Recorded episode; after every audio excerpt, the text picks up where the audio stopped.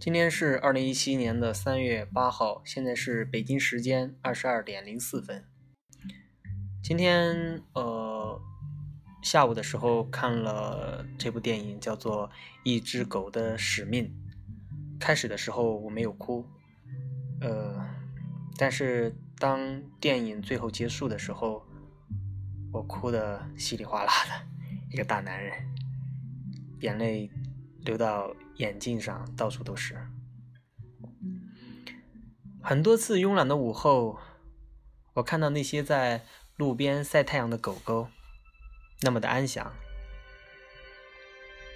我对自己说，有时候我也对别人说，我想变成一条狗狗，无忧无虑、无忧无虑的，就是和大自然在一起，就是活着。但是。今天当我看完这部电影以后，我觉得我所想的那种生活只是在逃避。即使我变成了一只狗狗，我也不是一条好狗狗。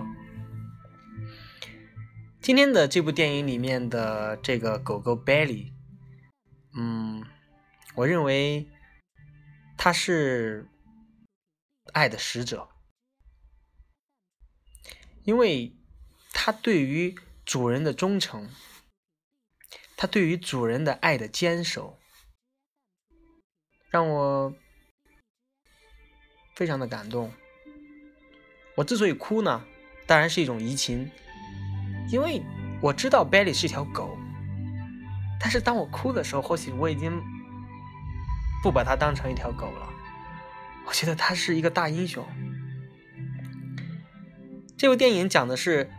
Belly 这条狗，就是它虽然嗯呃会死掉，但是呢，它可以转世，也就是说，它嗯，它每一次死掉以后，它会变成新的狗狗，但是它还有前世的记忆，它经历了不同的主人，它却没有忘记那个救了它的命的那个小孩那个小孩叫伊森。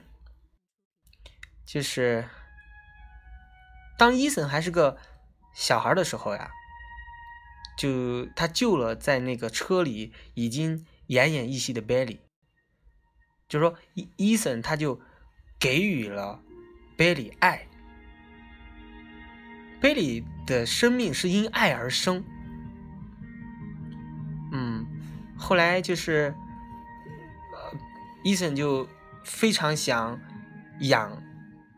贝里这条狗，呃，经过他的父母的同意，然后就允许这个呃贝里让他来养。就是说，他们在呃这这个狗狗贝里就和伊森结下了真挚的友谊。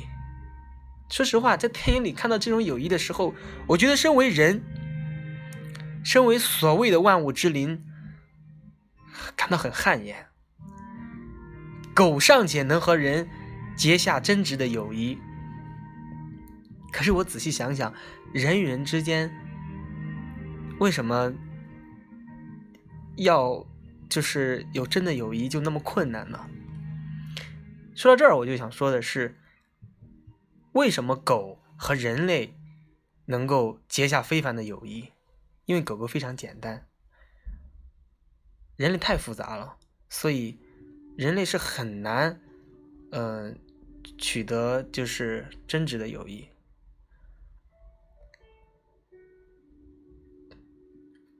嗯，就是，但是你知道，狗狗一般呢，它是，嗯，只能够活十多年吧。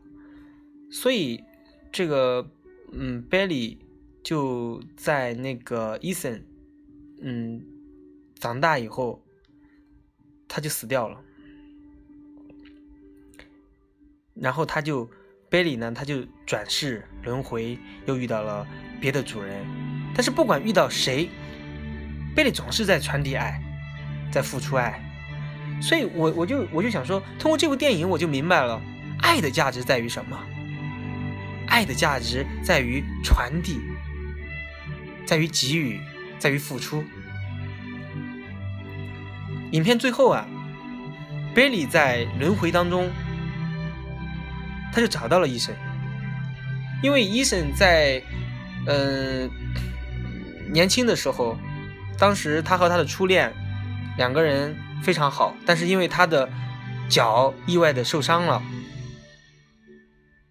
他不能够和心爱的女孩一起去上一所大学，然后也算是他要成全自己的女朋友、自己的初恋，他就说他我我们分手吧。对吧？因为我的脚受伤了，我不能读大学了，我不能读那所很好的大学，然后你去读。他们分手了。后来就是贝利在轮回当中的时候，他他他又找到了伊森，他知道伊森不幸福。为什么伊森不幸福呢？因为伊森他没有得到他想要的爱，他的爱人。于是贝利就是他就促成了。伊森和这个那个初恋叫啥名字？我忘了。他们的复合。你看，你看这部电影，你反而会觉得说，狗狗啊，它反而比人更有人文关怀。一条狗，率真、忠诚、简单。或许，如果这些品质，我们人类也能拥有这些品质的话。我相信这个世界会更美好。最后，我就哭的稀里哗啦，因为我觉得这部电影让我哭的原因就是，你觉得不管你是人也好，你是狗狗也好，可能。最幸福的事情是什么？最幸福的事情就是，在时间的流逝当中，在一切变得衰老的过程当中，在你不管遇到不同的人，不管遇到任何的事情，这个过程当中，你被爱着，你也能爱别人。我觉得这个可能就是最幸福、最幸福的事情。然后看完这部电影，我也真的更喜欢狗狗了。我喜欢狗狗身上的那种坚守，我喜欢他们的那种付出，他们的那种比人类更强的人文关怀。所以在节目最后，